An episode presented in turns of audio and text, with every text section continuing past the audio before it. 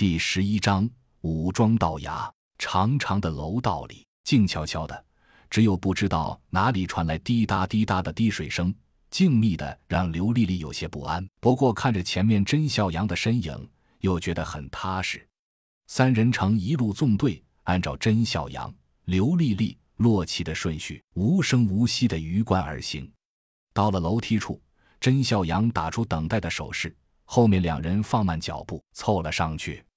甄孝阳看了看表。还有三十四秒，闻着刘丽丽呼吸喷吐的芳香，忍不住头也不回的低声道：“一会儿过去店里，原则是安全第一，拿不到东西不要紧，人要囫囵回来。”他顿了顿，又说：“丽丽跟着洛奇，她身手更好，跟着他更安全。我跟着你。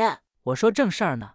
我也说正事儿呢。听话。好，我跟着你。”洛奇看看这个，又看看那个，说道：“亲。”狗粮好苦啊！就在这时，手表发出滴滴滴的轻响，是约定的清怪时间到了。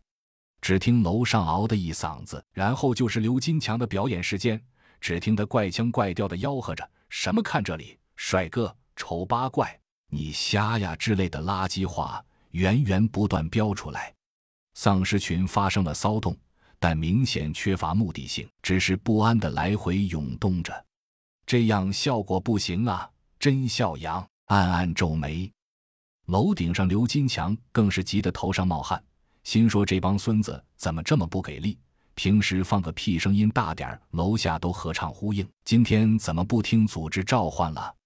难道是我的垃圾话不够拉仇恨？叔叔可忍，婶婶不可忍。可到底什么东西最拉仇恨呢？”冥思苦想，脑海里突然灵光一闪。右拳一击左掌心，有了。只见他嗯嗯几声，清了清嗓子，两手在嘴前拢了个喇叭，鼓足底气大吼道：“海河西畔，首付三万，月供千五，拎包入住。”听到这话，丧尸群瞬间愤怒了，燃了，嗷叫着看向了楼顶。刘金强大喜，有门儿！原来这真是广大群众最大的噩梦和心结，变了鬼都放不下。他一边慢慢往指定拐角方向移动，一边变着花样喊着广告词，喊道：“尊享皇室典范，传承贵族基业。”这时候，楼下的丧尸已经汇成一条小河，摩肩接踵的沿着楼墙，抬着头跟着刘金强移动。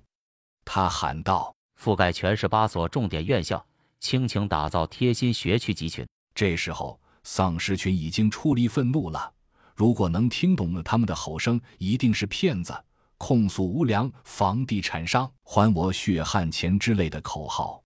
出离愤怒的群众齐刷刷地跟着刘金强转过拐角，往楼背面去了。